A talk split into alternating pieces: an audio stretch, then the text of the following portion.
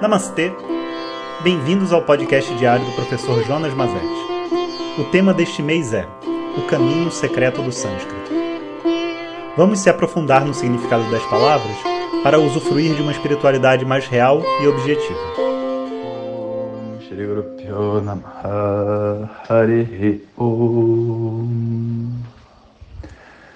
Bom dia, pessoal. Então, hoje a nossa palavra vai ser o Dharma. Dharma é uma palavra muito importante na tradição védica, tem muitos e muitos significados, então vamos abordar eles para que a gente não se confunda mais dentro da nossa jornada do mundo do yoga. E atualizando vocês aí dos acontecimentos assim de hoje em dia, né, aqui a gente está assim, continuamos recebendo muitas mensagens. Hoje pipocamos aí não sei quantos jornais virtuais, né? Não são jornais de grandes importância, mas jornais virtuais. Eu estou vendo onde que essas notícias vão chegar, né? Eu acho assim, pelo menos, né, dando uma certa autoridade, né, é, sobre a tradição védica e Vedanta, assim, essa, esse reconhecimento trouxe, né? Mas eu sinto também que ele pode trazer outras coisas muito boas, assim, uma, uma integração de outras comunidades, principalmente da comunidade indiana que vive fora da Índia, aqui no Ocidente, sabe? Que eu acho que tem assim uma sede por esse conhecimento. A única questão é que eles são em inglês, né? E eu costumo ensinar em português, então é, a gente precisa, eu preciso me testar, né? E para ver se eu sou capaz de ensinar em inglês como ensina em português e se tem uma conexão realmente. Já pensou? Isso é uma coisa interessante, né? Daqui a pouco vai ter indiano vindo para o Brasil para fazer camps e, e, cursos. Bom, Dharma. Dharma vem da raiz dr. Esse dr que faz darayate, que significa sustentar, né? É, e por que que Dharma significa sustento, né? Sustentar é o substantivo abstrato, na verdade. Dharma é o sustento, sustentação, base. Bom, porque tudo aquilo que sustenta é a verdade de uma determinada coisa. Por exemplo, o que, sustenta o pote? O barro. Então a gente pode dizer que o barro é o dharma do pote, é a é base do pote. O que sustenta, tipo assim, a visão? A luz. Então a luz é o dharma da visão. Né? E tendo esse significado etimológico, essa palavra dharma ela é utilizada com alguns significados populares muito interessantes. O primeiro é aquilo que é correto a ser feito. Agora, o que, que tem a ver aquilo que é correto a ser feito na vida? Né? Tipo assim, quando você tem que decidir entre o certo e o errado, o certo é chamado de Dharma e o errado é chamado de Adharma. O que, que tem a ver o certo e errado com o sustento? O seguinte, que quando uma pessoa faz aquilo que é certo, a mente dela é protegida. E quando ela, ela, quando ela faz algo que não está correto, a mente dela fica em conflito. Então, o Dharma sendo então aquilo que sustenta a mente dela nas escolhas de vida que ela faz. Então, Dharma como sendo a escolha do caminho da luz, do caminho do bem, da coisa correta a ser feita. O Dharma tem esse significado e é o significado mais popular da palavra Dharma. Dharma também pode ser os atributos e as características de um objeto. Sabe? Qual é o Dharma dessa mesa? Qual é o Dharma que significa assim, o que, que faz esse objeto ser esse objeto? Então, o dharma de uma cadeira é você te sustentar para você sentar. O dharma de uma mesa é apoiar coisas para você usar. Né? O dharma do chuveiro é te dar um banho. Então, qual é o atributo que define aquele objeto? Ou seja, qual é o atributo que sustenta aquele objeto? E, e então, naturalmente, a gente tem o caminho que uma pessoa faz em vida, a missão dela de vida também é chamada de Dharma. Por quê? Porque é aquilo que justifica essa pessoa existir no mundo. O que sustenta a história desse personagem aqui dentro do mundo, o que, ela, que ele veio fazer aqui, também é chamado de Dharma. Então, vê só. Dharma é um atributo, Dharma é uma base, Dharma é aquilo que é certo e Dharma também é a missão de vida de um ser humano. Porque é o que sustenta ele aqui, é o karma dele, o que ele tem para fazer aqui. Né? Então, Dharma também é utilizado nesse sentido. Portanto, uma pessoa vai contar qual é o seu Dharma? Tipo assim, qual que é a sua função, sua contribuição para o mundo? Qual é a sua profissão? Né? Tudo isso pode ser utilizado através da palavra Dharma. Então, Dharma é uma palavra muito aberta. Tem várias possibilidades de significado.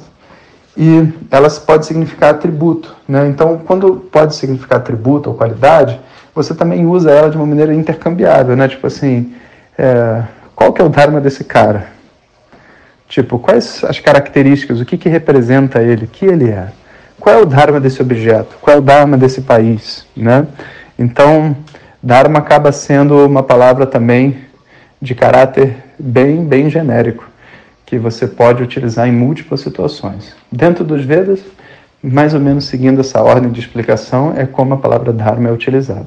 Então, quando o Dharma é usado, a gente precisa saber o contexto que ela está sendo usada para saber qual o significado que realmente está sendo utilizado para ela dentro daquele momento. O Dharma também é conhecido como o terceiro Purushartha, a terceira busca humana, que é, é quando o Dharma é usado nesse sentido da busca do certo e do errado. Né? E, e a ideia toda é uma pessoa, ao ter buscado por segurança e prazer dentro do mundo, que são as duas primeiras buscas, e vendo que a vida não se completa só na busca por segurança e prazer, ela entende que ela precisa fazer essa jornada de uma maneira coerente. Ela precisa fazer essa jornada com valores, ela precisa fazer essa jornada com uma base né, que vai fazer com que os prazeres e o conforto que ela busca seja esteja disponível para ela. Se ela para ganhar dinheiro rouba um banco, ela vive uma vida de medo com esse dinheiro que ela tem. Ela não vive uma, uma vida de relaxamento, porque esse dinheiro foi adquirido através do adharma, de algo, de um caminho não correto. Então, a terceira busca humana é chamada de dharma. A quarta busca, a gente já viu, é moksha, é a busca por essa felicidade interior, pela essa liberação, por essa liberdade, né? Então, até eu vou sugerir isso. Se por acaso vocês estiverem escutando os áudios e entrarem no meio, é sempre legal ir lá no Spotify ou no Telegram, Jonas Mazetti, no canal, e recuperar os áudios antigos até esse ponto, porque eu não tenho muito como fazer um áudio separado do outro dentro de uma série, né? Porque a gente está fazendo uma construção. Então, eu sugiro que vocês façam isso. Agora, aproveitando para falar de Dharma, né? Então, é, o Dharma é o que cria, vamos dizer assim, a beleza dessa vida. Né? Quando você descobre a sua missão e você pode então viver por ela, ou talvez até morrer por ela. Né? Compreender que é isso que você veio fazer aqui, na verdade, é uma ação de, de despedida dentro do mundo. A gente tem muito medo né, de falar dessa, desse momento da morte, do momento de despedir, mas a despedida ela pode ser tão bonita quanto a chegada, sabe? Quando um bebê chega e é uma felicidade sem fim na vida das pessoas, uma nova coisa surgindo. Quando as pessoas se despedem, né, principalmente quando elas estão mais velhas e tudo mais, elas também estão saindo de uma situação de relativo sofrimento e limitação para iniciar uma nova jornada. E ao partir, elas também liberam espaços e papéis para as pessoas que ficam. Afinal de contas, né, todos os karmas são interligados. Então, a, a, a avó, ao sair, dá espaço para a mãe se tornar avó. Né? E a filha se torna mãe. E, e tudo continua. O, o, o, trenzinho né, do samsara continua andando. E, assim, no fundo, sabe, o dharma de tudo que é vivo é um dia morrer. E o dharma de tudo que morre é nascer de novo para uma nova realidade, sabe? Essa compreensão faz a gente entender que Dharmaraja, o Senhor do Dharma, também é conhecido como Yamaraja, o Senhor da Morte. Né? É aquele que determina o ponto de transição de uma história para outra. Quando você começa uma história, você termina uma história. Quando você termina uma história, você começa uma nova história. Não existe nascimento sem morte, morte sem nascimento. E a verdade é que se o nascimento é uma celebração, a morte também pode ser uma celebração se a gente tiver maturidade para lidar com ela. Uma compreensão assim objetiva e profunda, sabe, do nosso dharma, nosso destino aqui dentro e de que essa é uma etapa a ser explorada, assim como a vida é explorada, a morte também é explorada. Quando nós temos o privilégio de se despedir aos poucos, né, de parentes, amigos e tudo mais, a gente consegue muitas vezes processar e, e, e construir uma ponte, sabe, por dentro do, do luto, da dor de perda e tudo mais, para poder é, ver né, um lado positivo né, e talvez até de celebração para esse momento tão difícil. Né? E é isso que eu desejo a todos, né? que todos tenham essa capacidade, quando o momento chegar, sabe, de poder se conectar à, à parte boa da vida, a parte boa das memórias, a parte boa que na verdade nunca se desconecta de nós, sabe? O Dharma é assim, né? O Dharma ele é perene, ele nunca se desconecta. A gente vai viver a história e viver a história novamente e viver a história novamente enquanto não tiver entre aspas um final feliz no sentido de que o final feliz não é um final positivo mas é o nosso crescimento que está além dos opostos né de estar tá indo além a história sempre se repete né? esse é o dharma da história e o nosso dharma é descobrir o caminho para fora da história então se você conseguiu entender até essa última frase, você entendeu o que é a palavra Dharma. Se não, escuta de novo o áudio e a gente se encontra amanhã.